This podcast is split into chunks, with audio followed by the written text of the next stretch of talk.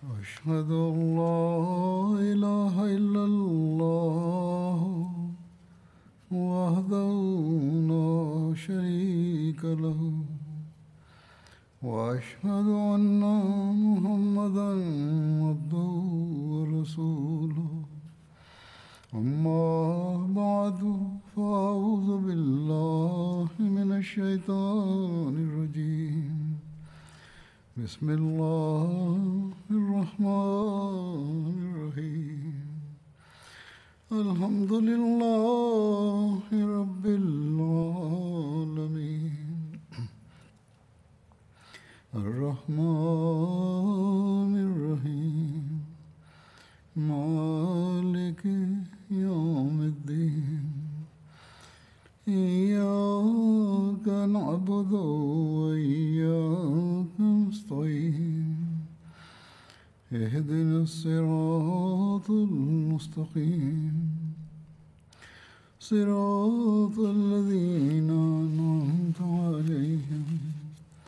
غير المغضوب عليهم ولا الضالين.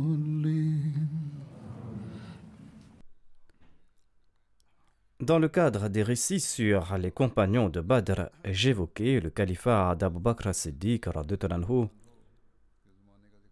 et je mentionnais les événements qui ont lieu au cours de son califat. J'évoquerai aujourd'hui les campagnes menées en Syrie au cours de son califat. Quand le calife Abu Bakr Siddiq avait terminé avec les rebelles apostats, et que l'Arabie était stable. Il a commencé à réfléchir sur le conflit contre les Romains qui agressaient les musulmans de l'extérieur. Les Romains étaient les agresseurs qui harcelaient les musulmans. Cependant, personne n'avait rien entrepris à ce propos.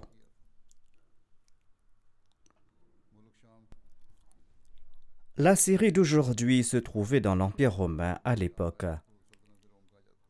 et le roi était nommé l'empereur de Rome. Le calife Abu Bakr anhu réfléchissait à ce propos lorsque Shahrabil bin Hassana s'est présenté. Il s'est assis à côté de lui et a déclaré au calife de l'envoyé d'Allah, sallallahu alayhi wa sallam, Êtes-vous en train de réfléchir à propos d'une campagne militaire en Syrie? Le calife Abu Bakr Siddiq a répondu oui. J'ai l'intention de mener une campagne là-bas, mais je n'ai informé personne à ce propos jusqu'à présent. Pourquoi as-tu posé cette question? Shahrabil bin Hassan a répondu oui au calife de l'envoyé d'Allah. J'ai vu dans un rêve que vous étiez en train de marcher avec vos compagnons sur une route montagneuse difficile. Ensuite, vous êtes arrivé sur un sommet élevé et vous avez regardé vers les gens. Vos compagnons étaient avec vous. Ensuite, vous êtes descendu de ce sommet et vous êtes parti vers une terre souple et fertile où il y avait des champs, des sources, des villages et des forteresses.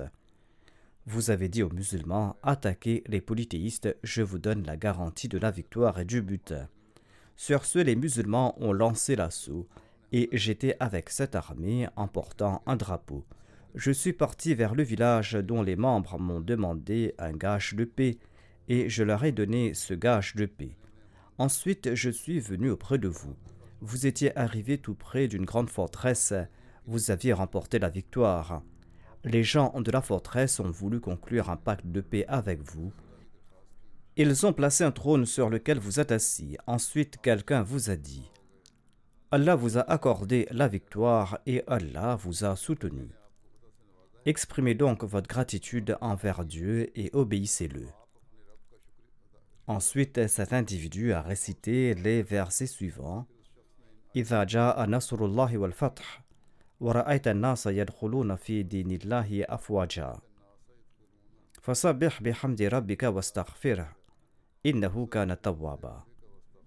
Lorsque vient l'aide d'Allah ainsi que la victoire, et que tu vois les hommes entrer en troupe dans la religion d'Allah, alors glorifie ton Seigneur avec sa louange et implore son pardon. Assurément, il revient sans cesse avec compassion. Shahrabil bin Hassana déclare J'ai ensuite ouvert les yeux. Il s'agissait donc d'un très long rêve.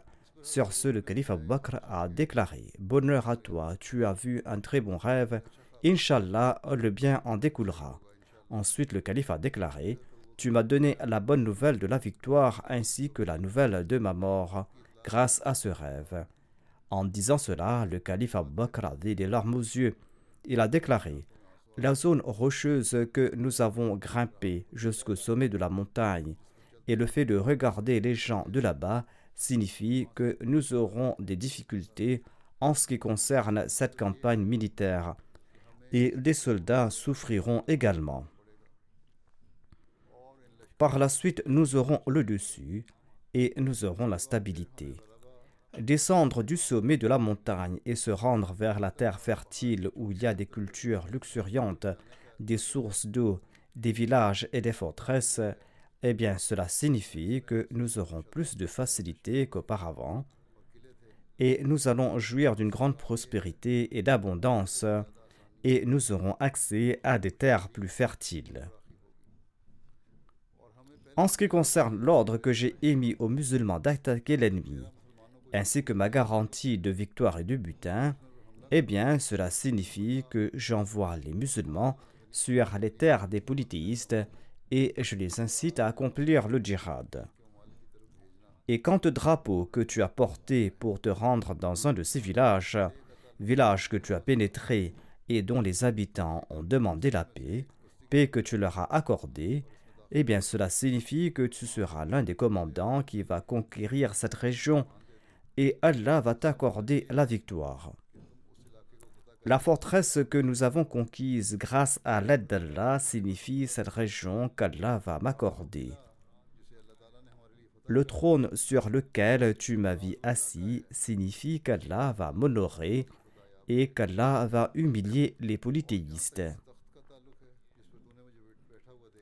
L'homme qui m'a ordonné d'accomplir de bonnes œuvres et d'obéir à Allah et qui m'a récité la Sourate al-Nasr m'a informé de ma mort.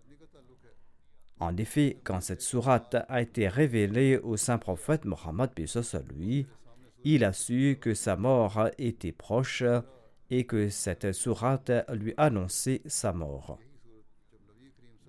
Ceci était donc l'interprétation de ce rêve faite par le calife Abu Bakr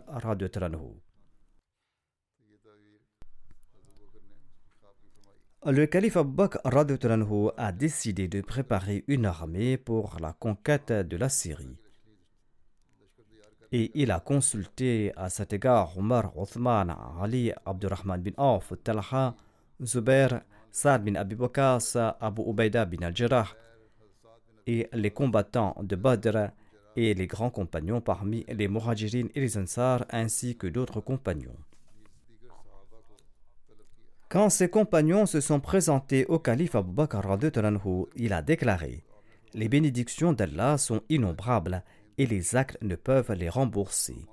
Louez Allah beaucoup, car il vous a favorisé et il vous a réunis sous l'égide de la déclaration de foi et il vous a réconcilié. Il vous a accordé la direction grâce à l'islam et il a éloigné Satan de vous. À présent, Satan n'a aucun espoir de pouvoir vous égarer en vous poussant vers le polythéisme et de vous pousser à rendre culte à un autre Dieu hormis Allah. Aujourd'hui, les Arabes sont une nation et les enfants des mêmes parents. Selon moi, je dois les envoyer en Syrie pour combattre les Romains. Celui qui est tué parmi eux est un martyr. Allah a préparé la meilleure récompense pour ceux qui font de bonnes œuvres et quiconque a survécu parmi eux restera en vie en défendant l'islam et méritera la récompense des mujahidines de la part d'Allah. Ceci est mon opinion, que chacun d'entre vous me conseille à ce sujet à présent. Ainsi donc le calife Abu Bakr a demandé leur avis à ce propos. Omar bin al-Khattab s'est levé et a déclaré Toutes les louanges sont dues à Allah qui accorde des bénédictions à qui il veut parmi ses créatures. Par Allah, vous nous avez toujours surpassés dans le bien.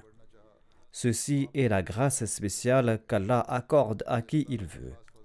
Par Allah, je voulais vous rencontrer pour vous parler du même sujet. Mais Allah a décrété que je ne puisse le faire, et vous en avez fait mention de votre propre chef. Sans nul doute, votre avis est juste.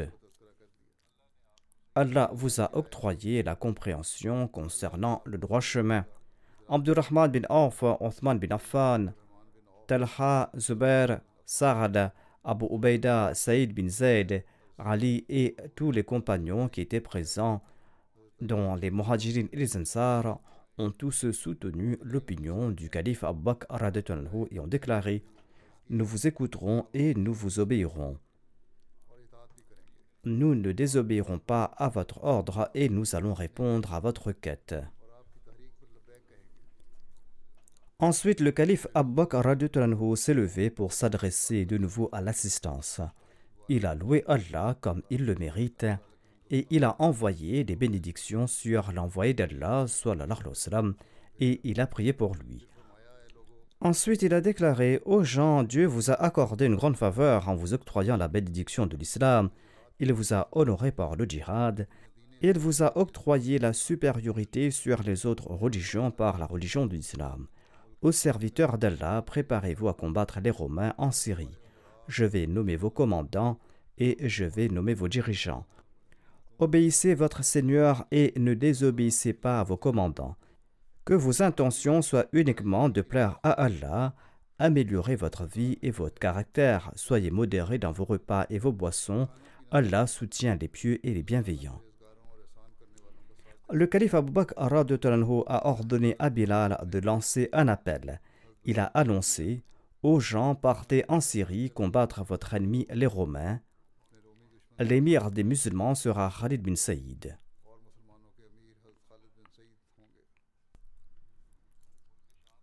Le calife Abu Bakr Siddiq a tout d'abord envoyé Khalid bin Saïd dans cette série de campagnes en Syrie.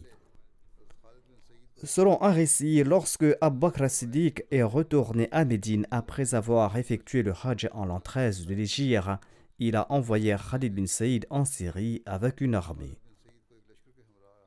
Selon d'autres récits, Abu Bakr Siddiq avait envoyé Khalid bin Saïd en Syrie lorsqu'il avait envoyé Khalid bin Walid en Irak.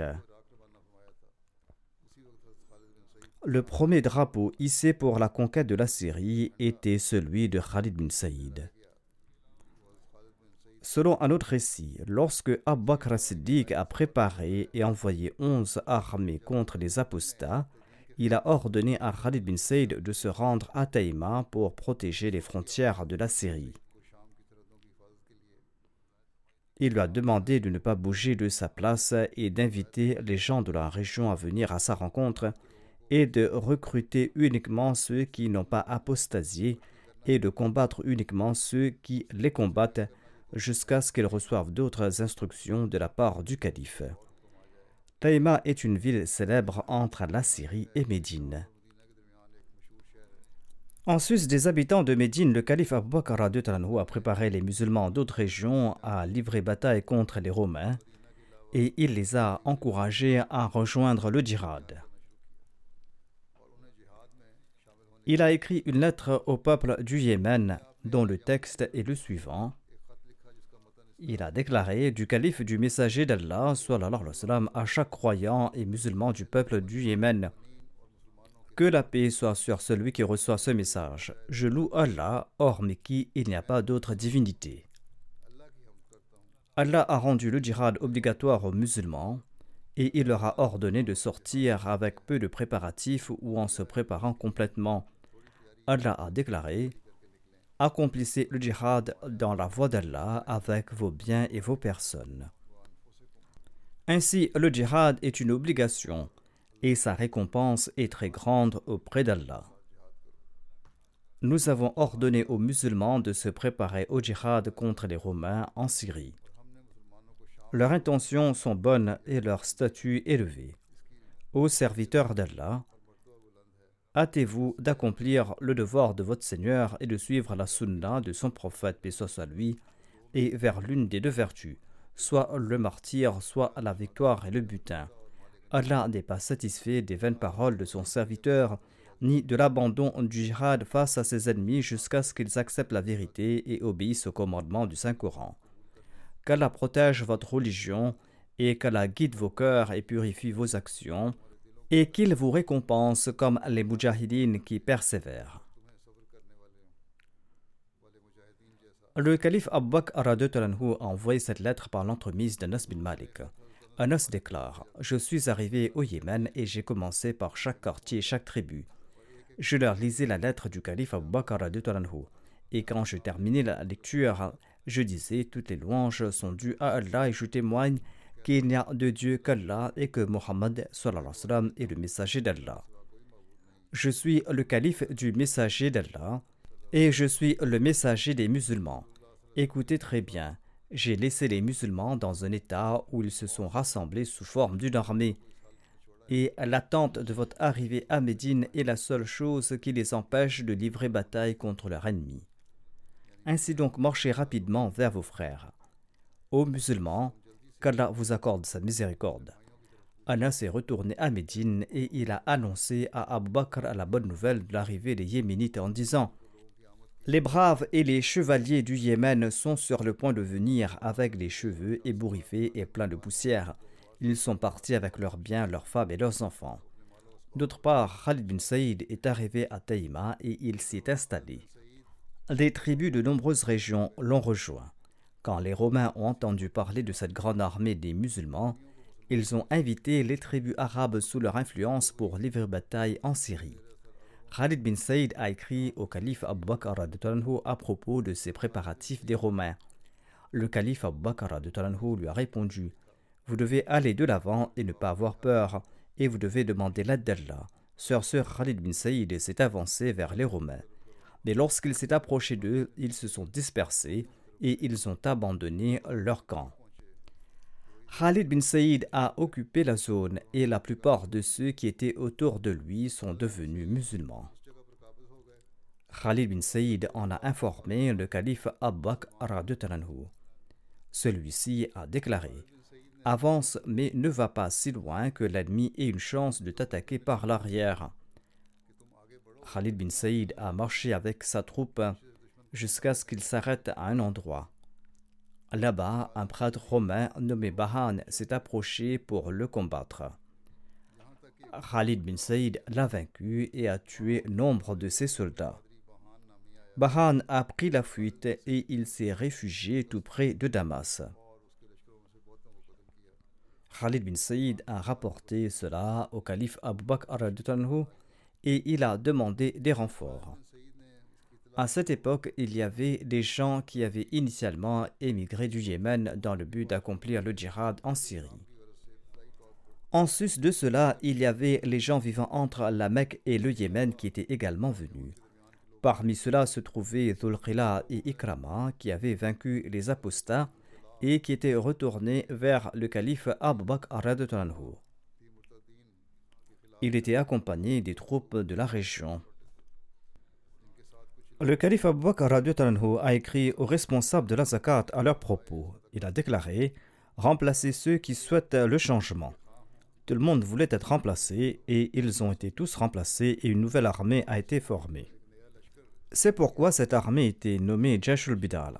Ces troupes ont atteint Khalid bin Saïd et le calife Abu Bakr n'a cessé d'encourager les gens à se battre en Syrie. Le calife Abu Bakr a dit à Walid bin Uqba de se rendre en Syrie auprès de Khalid bin Saïd. Quand il s'est rendu auprès de Khalid bin Saïd, il lui a dit que les habitants de Médine étaient impatients d'aider leurs frères et le calife Abu Bakr s'arrangeait pour envoyer des troupes. En entendant cela, Khalid bin Saïd était fou de joie et souhaitant recevoir le mérite de la victoire contre les Romains, il a pris Walid bin Uqba avec lui pour combattre la grande armée des Romains, dont le chef était Bahan. En attaquant l'armée romaine, Khalid bin Saïd avait ignoré l'instruction du calife Abu Bakr selon laquelle il ne devait pas avancer si loin que l'ennemi aurait la chance de l'attaquer par derrière. En tout cas, Khalid bin Saïd a négligé la défense de son arrière et il a lancé la bataille contre les Romains avant l'arrivée d'autres commandants musulmans. Bahan et ses compagnons sont sortis avant eux et ils se sont dirigés vers Damas. La retraite de Bahan était en fait une ruse. Il voulait encercler les musulmans et les attaquer par derrière. Le calife Abu Bakr avait prévenu Khalid bin Saïd de ce danger. Mais la quête de la victoire avait rendu Khalid bin Saïd négligent de cet avertissement du calife, et ceci l'a poussé à avancer. Khalid bin Saïd a avancé vers l'armée ennemie. Walid bin Uqba, Dhul et Ikrama étaient également avec lui. Khalid bin Saïd a été assiégé par l'ensemble des postes militaires de Bahan et ils lui ont bloqué la route. Khalid n'avait aucune nouvelle à ce propos. Bahan s'est avancé et il a trouvé Saïd, le fils de Khalid, errant à la recherche de l'eau avec quelques individus, et il les a tous tués.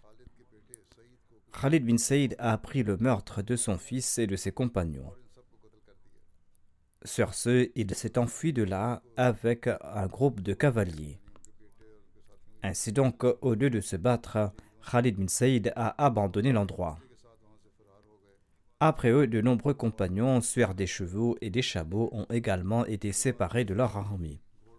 Vaincu, Khalid bin Saïd a atteint Dhul-Marwa. Mais Ikrama n'a pas bougé de sa place et il n'a cessé d'aider les musulmans. Dhul-Marwa est un endroit entre la Mecque et Médine et environ 155 km de Médine.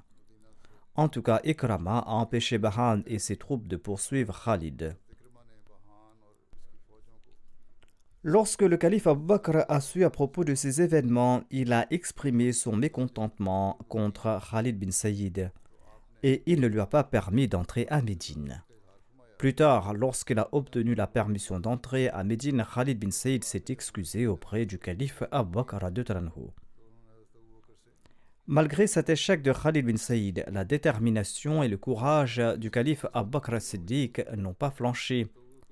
Lorsque la nouvelle lui est parvenue qu'Ikrama et Zulqala avaient sauvé les armées islamiques des griffes des Romains et qu'ils avaient ramené ces armées aux frontières de la Syrie et qu'ils attendaient des renforts, Abu Bakr Siddiq sans perdre un instant a pris des dispositions pour envoyer des renforts.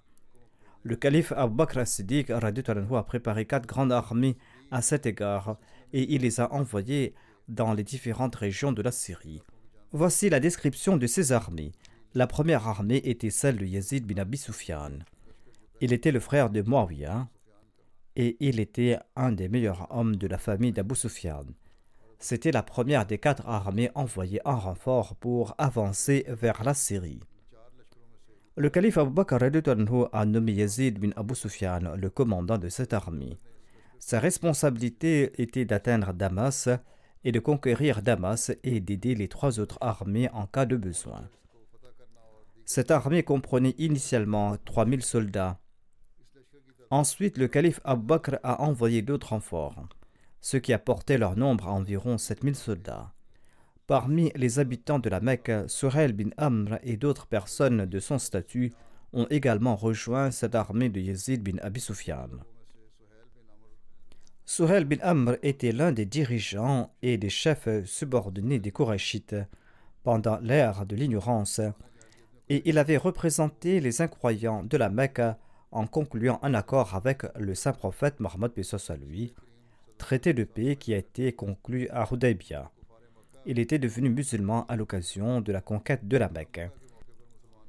Abu Bakr a attaché un drapeau pour Yazid bin Abi Sufyan. Il a également fait venir Rabia bin Amr et il lui a donné un autre drapeau. Il lui a dit Tu iras avec Yazid bin Abi Sufyan. Ne le désobéis pas et ne te pose pas à lui. Ensuite, il a dit à Yazid bin Abi Sufyan Si tu considères approprié de confier le commandement de l'avant-garde de ton armée à Rabia bin Amr, eh bien fais-le. Il est l'un des meilleurs cavaliers de l'Arabie et il fait partie des nobles de ton peuple. J'espère aussi qu'il est l'un de ses serviteurs vertueux d'Allah. Yazid a déclaré Votre bonne opinion à son sujet et votre espoir à son propos ont encore augmenté mon amour pour lui. Le calife Abu Bakr a marché en sa compagnie. Yazid bin Abi Sufyan a déclaré Au calife de l'envoyé d'Allah, prenez une monture ou permettez-moi de marcher à vos côtés, car il me déplaît d'être sur une monture tandis que vous marchez à pied. Sur ce, le calife Abu Bakr a déclaré Je ne monterai pas sur une monture et toi tu ne descendras pas de la tienne. Je suis en train de mener ces pas dans la voie d'Allah.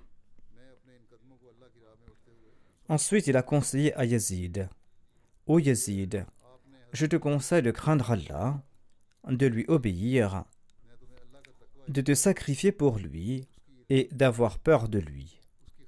Quand tu combattras l'ennemi et qu'Allah t'accorde la victoire, eh bien ne sois pas malhonnête et ne mutile pas l'ennemi, c'est-à-dire ne défigure pas les morts des ennemis, et ne viole pas tes pactes et ne sois pas lâche et ne tue pas des enfants en bas âge, ni les vieillards, ni les femmes, et ne brûlez pas les palmiers dattiers, et ne détruisez pas les vergers, n'abattez aucun arbre fruitier.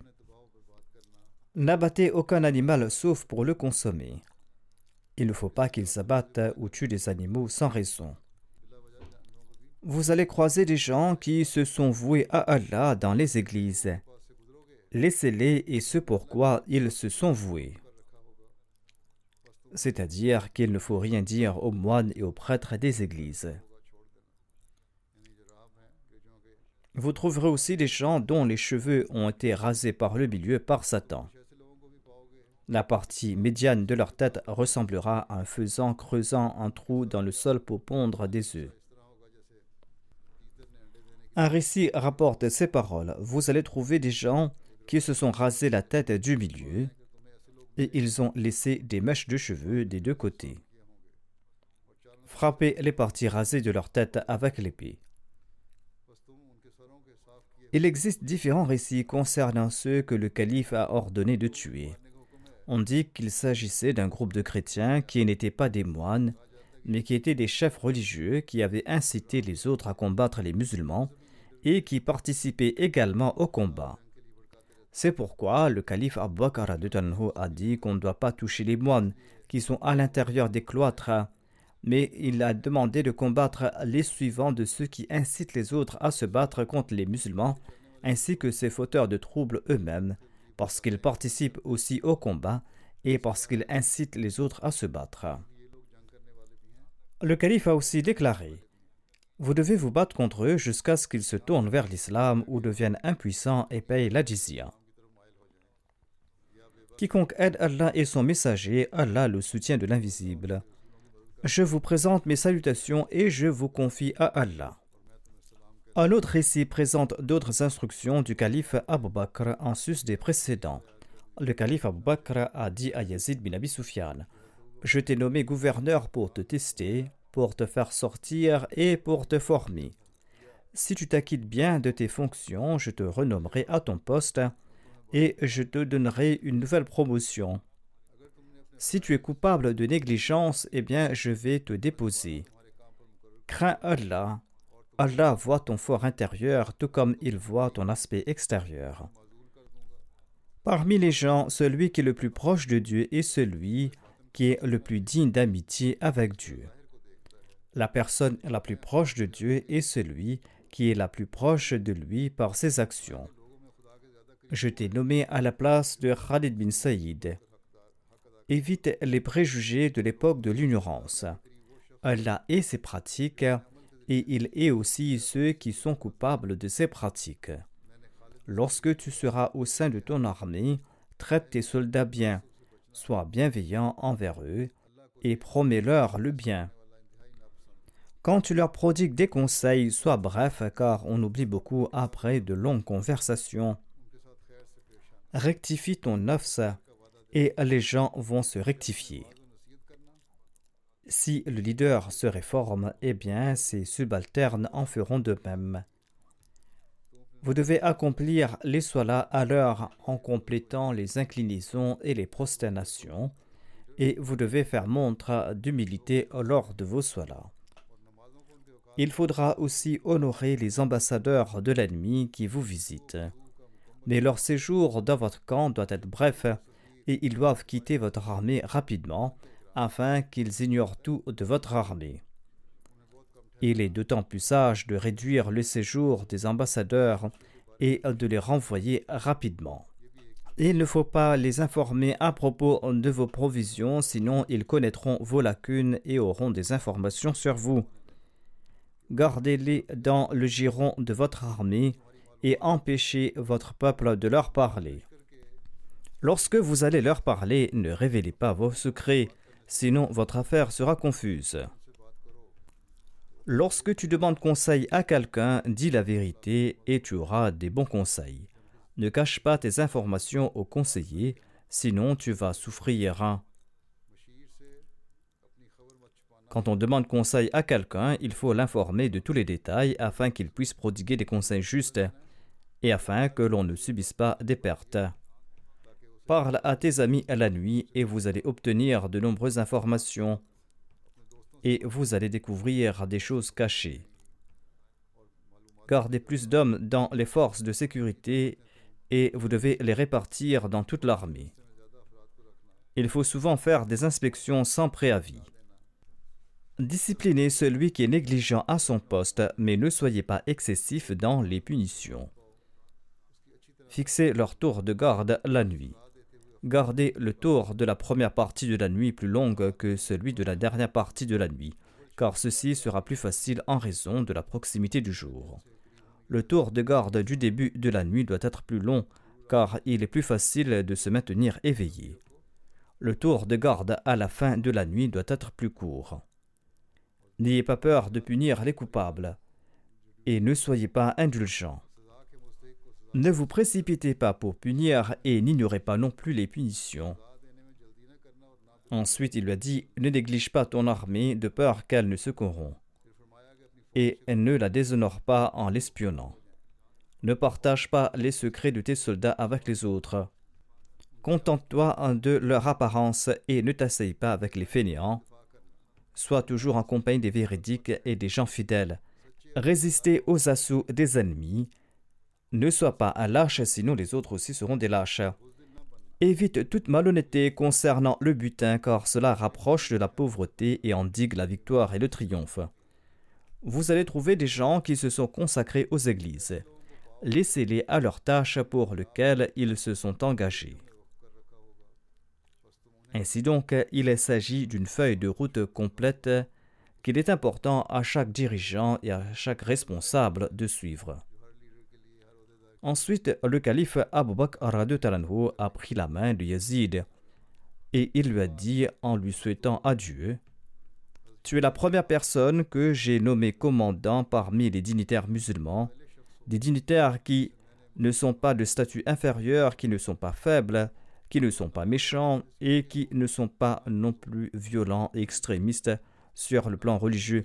Tu dois bien les traiter et tu dois être bienveillant envers eux et tu dois garder ton bras penché et tu dois les consulter sur des questions importantes et tu dois être bienveillant envers eux. la fasse que tes compagnons soient bienveillants envers toi et qu'ils m'aident à remplir les responsabilités du califat. Ensuite, Yazid a pris son armée et il est parti pour la Syrie. Le calife Abu Bakr siddiq avait l'habitude de prier chaque matin et chaque soir après les prières d'Al-Fajr et d'Asr en disant Ô oh Allah, tu nous as créés tandis que nous n'étions rien, et tu nous as envoyé un messager déversant ta miséricorde et ta grâce sur nous. Et tu nous as guidés quand nous étions égarés, et tu as mis l'amour de la foi dans nos cœurs alors que nous étions incroyants. Nous étions peu nombreux et tu nous as multipliés, nous étions désunis et tu nous as rassemblés, nous étions faibles et tu nous as donné la force. Tu nous as imposé le djihad et tu nous as ordonné de combattre les polythéistes jusqu'à ce qu'ils acceptent qu'il n'y a pas d'autre Dieu hormis Allah et qu'ils payent la de leur propre main quand ils sont impuissants. Ils devaient se convertir à l'islam ou payer la Le calife Abbakr disait dans sa prière Ô Allah, nous recherchons ton agrément en échange du dirad contre ton ennemi, ton ennemi qui t'a associé des partenaires et qui a adoré d'autres dieux à part toi. Ô Allah, il n'y a de Dieu que toi. Ta gloire est bien plus élevée que ce que disent les injustes. Ô Allah, aide tes serviteurs musulmans contre tes ennemis idolâtres. Ô Allah, accorde-leur une victoire facile et aide-les pleinement. Rends les moins courageux parmi eux courageux, accorde-leur la constance et fais chanceler leurs ennemis, et place la terreur dans leur cœur et détruis-les. Coupe leurs racines et détruis leurs champs, et fais de nous les héritiers de leurs terres et de leurs maisons et de leurs richesses et de leurs signes, et sois notre gardien et sois miséricordieux envers nous. Ô Allah, arrange nos affaires. Fais que nous soyons toujours reconnaissants pour mériter tes bénédictions.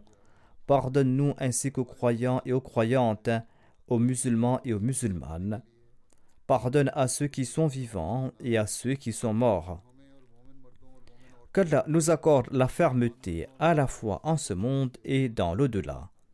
En vérité, Allah est bienveillant et miséricordieux envers les croyants. La deuxième armée envoyée par le calife Abbaq était celle de Shahrabil bin Hassana. Le père de Shahrabil bin Hassana se nommait Abdullah bin Muta et sa mère se nommait Hassana. Son surnom était Abu Abdullah. Le père de Shahrabil était mort durant son enfance et il s'appelait Shahrabil bin Hassana en raison de sa mère qui se nommait Hassana. Shahrabil était l'un des premiers convertis à l'islam. Il était l'un des célèbres généraux au cours du califat bien guidé. Il est décédé en l'an 18 de l'Égypte à l'âge de 67 ans. Abu Bakr avait fixé la date du départ de Shahrabil bin Hassana trois jours après le départ de Yazid bin Abi Sufyan. Lorsque le troisième jour est passé, il a fait ses adieux à Shahrabil et il lui a dit ceci Ô Shahrabil, n'as-tu pas écouté les conseils que j'ai prodigués à Yazid bin Abi Sufyan? Shahrabil a répondu Certainement oui. Il s'agit des conseils évoqués plus haut. Abu Bakr a déclaré Je te prodigue les mêmes conseils et d'autres conseils que j'ai oublié de mentionner à Yazid. Je t'ordonne d'accomplir tes prières aux heures prescrites et je t'ordonne d'être inébranlable le jour de la bataille jusqu'à ce que tu sois victorieux ou jusqu'à ce que tu tombes en martyr. Je te conseille de visiter les malades et d'assister aux funérailles et d'invoquer Allah abondamment dans chaque situation. Abu Sufyan a dit au calife Abu Bakr Yazid suit déjà ses conseils. Il était constant à cet égard avant même de se rendre en Syrie. Maintenant, il sera plus strict à cet égard, Inch'Allah. Shahrabil a répondu Demandez l'aide d'Allah. Quoi qu'Allah souhaite arrivera certainement. Ensuite, il a fait ses adieux au calife Abu Bakr et il est parti pour la Syrie avec son armée. L'armée de Shahrabil comptait entre 3000 et 4000 hommes. Le calife lui a ordonné de se rendre à Tabouk et à Balka. Ensuite, il devait se rendre à Bousra, qui sera sa dernière destination. Bousra est une ville ancienne et célèbre de la Syrie.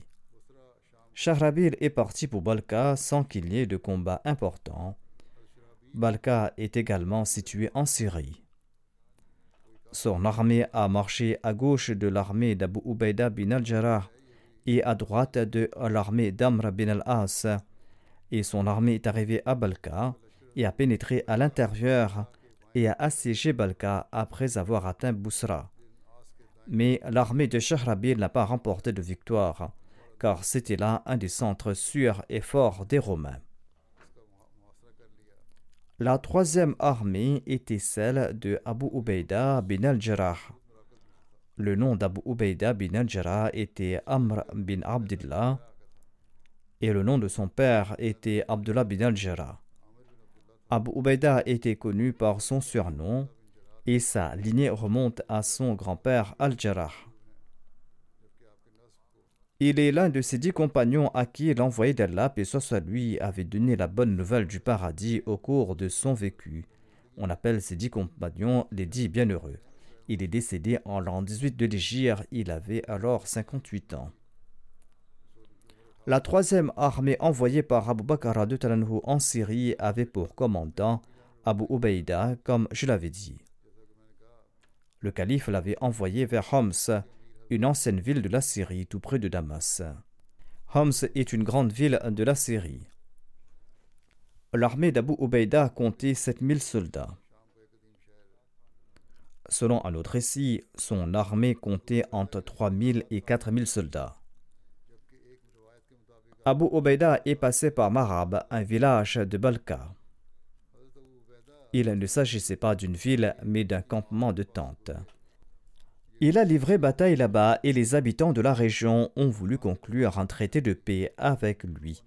Il a conclu ce traité avec eux, c'était le premier traité de paix qu'on a conclu dans la région syrienne. Le calife Abu Bakr a envoyé Qais bin Hubayra avec Abu Ubaida. Le calife Abu Bakr a conseillé ceci à Abu Ubaida concernant Qais. Il lui a dit Tu es accompagné d'un grand chevalier arabe qui jouit d'un grand honneur et d'un éminent statut. Je ne pense pas qu'il y ait quelqu'un d'autre ayant de meilleures intentions en matière du djihad. Les musulmans ne peuvent pas être indifférents à son opinion, à ses conseils et à sa force au combat. Garde-le tout près de toi et traite-le avec grâce. Fais-lui sentir que tu ne lui es pas indifférent. Grâce à cela, vous allez profiter de sa bonne volonté et de ses efforts contre l'ennemi. Quand Abu Ubaida est parti de là, le calife Abu Bakr a fait venir Qais bin Hubayra et il lui a dit ceci Je t'envoie avec Abu Ubaida à la mine de la Ummah. S'il est lésé, il ne se venge pas, et s'il est maltraité, il pardonne. Et si l'on rompt toute relation avec lui, il tente de la réparer. Il est très clément envers les croyants et il est strict envers les incroyants ne lui désobéis pas, et il ne t'ordonnera que ce qui est bien. Je lui ai donné des instructions pour qu'il t'écoute. Et n'hésite pas à lui offrir tes suggestions tout en craignant Allah. On m'a informé que tu étais un chef de guerre capable à l'époque de l'ignorance, quand le péché et la mécréance étaient assez courants. Cependant, il faut que tu investisses ton courage et ta force dans l'islam contre les mécréants et ceux qui ont associé des partenaires à Dieu. Allah a placé en cela une très grande récompense pour toi et du respect et de la prédominance pour les musulmans. Après avoir écouté ce conseil, Qais bin Hubayra a déclaré Tant que vous et moi sommes vivants, vous entendrez de moi que des bonnes nouvelles, des bonnes nouvelles qui vous plairont par rapport à la protection des musulmans et le djihad contre les incroyants.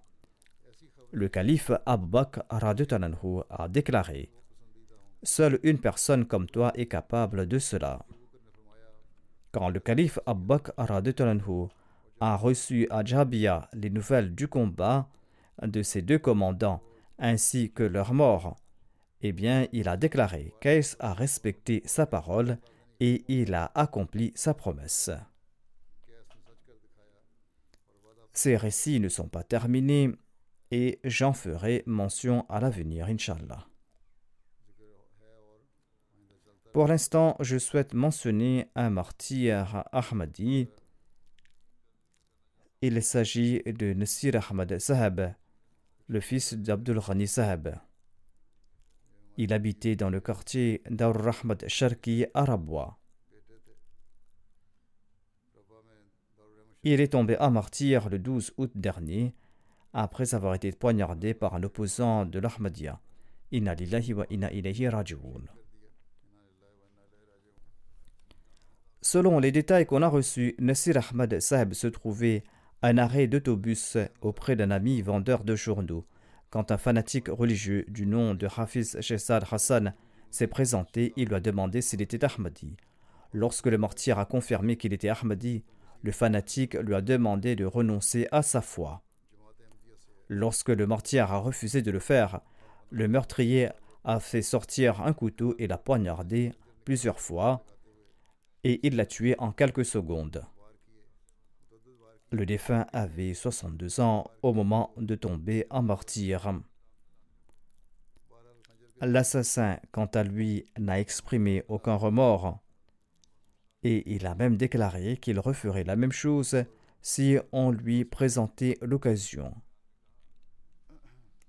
Tout l'incident s'est passé en une minute. En deux ou trois minutes, on l'a transporté à l'hôpital, mais le décret d'Allah était tout autre, et tous les coups que le martyr avait reçus étaient mortels et il est tombé à martyr. L'Ahmadiyya a été introduit dans la famille du martyr par l'intermédiaire de son grand-père Feroz Din Sahib de Raipur, du district de Sialkot. Il avait prêté allégeance en 1935 à l'époque du deuxième calife. Le martyr n'a pas fait des études poussées après ses enseignements primaires et il s'est consacré à l'exploitation agricole de sa famille. Dix ans de cela, il avait vécu à l'étranger pour quelque temps. Il a travaillé en Malaisie avant de retourner au Pakistan. Dix ans de cela, il a déménagé de Raipur du district de Sialkot pour venir s'établir à Rabwa. Il était au chômage ces jours-ci et il était un patient cardiaque. Il passait beaucoup de temps à rendre service à la Jamaat dans son quartier. Ces jours-ci, il servait comme Muntazim Isar de l'Ansarullah et il était un collecteur de fonds pour le département des finances. Il possédait de nombreuses qualités. Il était toujours prêt à aider les autres, en particulier les orphelins et les pauvres. Il s'occupait également du nettoyage de la mosquée. Le défunt était très honnête, sociable, courageux. Il était un travailleur acharné.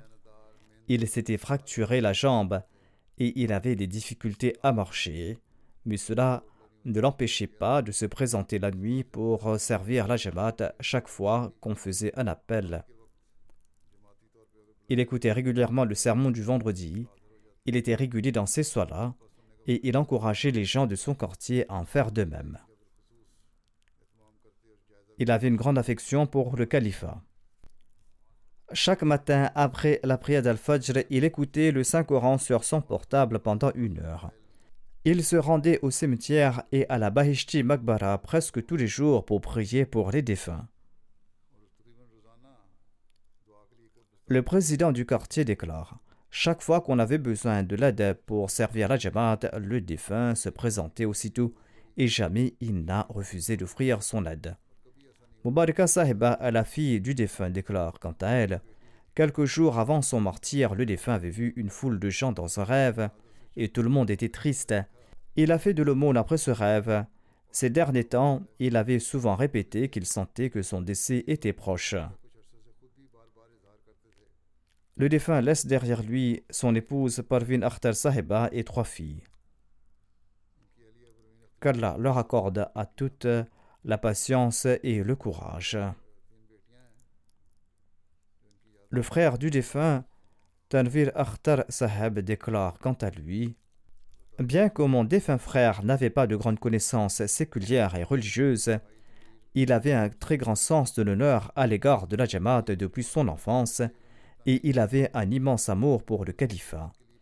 Il était quelqu'un au cœur simple et altruiste et il était content de voir la joie des autres.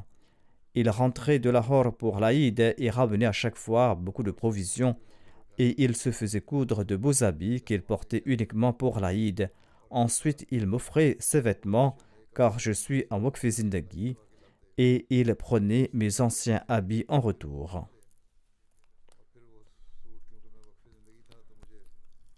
Le neveu du défunt déclare quant à lui Le défunt avait toujours son portable sur lui, car il se disait qu'un membre de la Jamaat pourrait avoir besoin de lui et l'appeler. S'il n'a pas de téléphone, comment pourra-t-on le contacter? Même la nuit, quand son portable sonnait, il ne tardait pas à se lever et partait servir la Jamaat. Même s'il devait se rendre d'un coin à l'autre de Rabwa, il s'y rendait. Il était toujours prêt à offrir son sang, et c'est ainsi qu'il a sauvé de nombreuses vies. Il ne s'était jamais soucié qu'il était un malade cardiaque. D'après lui, aider les nécessiteux était un devoir moral qui était plus important que sa maladie qu'Allah élève le rang du martyr et qu'il lui accorde une place éminente au paradis? qu'Allah soutienne les membres de sa famille et qu'il permette à sa descendance de perpétuer ses bonnes œuvres? Je dirigerai sa prière funéraire en l'absence de sa dépouille après la prière de Juma, Inch'Allah.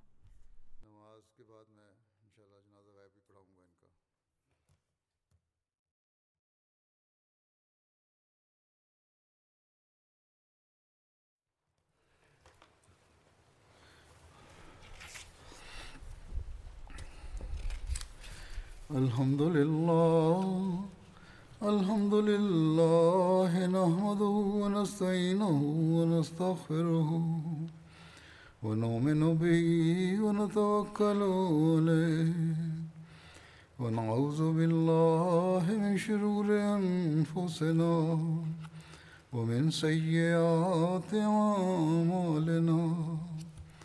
من يهده الله فلا مضل له ومن يضلل فلا هادي له. ونشهد أن لا إله إلا الله. ونشهد أن محمدا عبده ورسوله. عباد الله رحمكم الله. إن الله يأمر بالعدل واللسان وإيتاء ذي القربى وينهى عن الفحشاء والمنكر والبغي يعظكم لعلكم تذكرون. اذكروا الله يذكركم ودوه يستجب لكم يستجب لكم. ولذكر الله أكبر.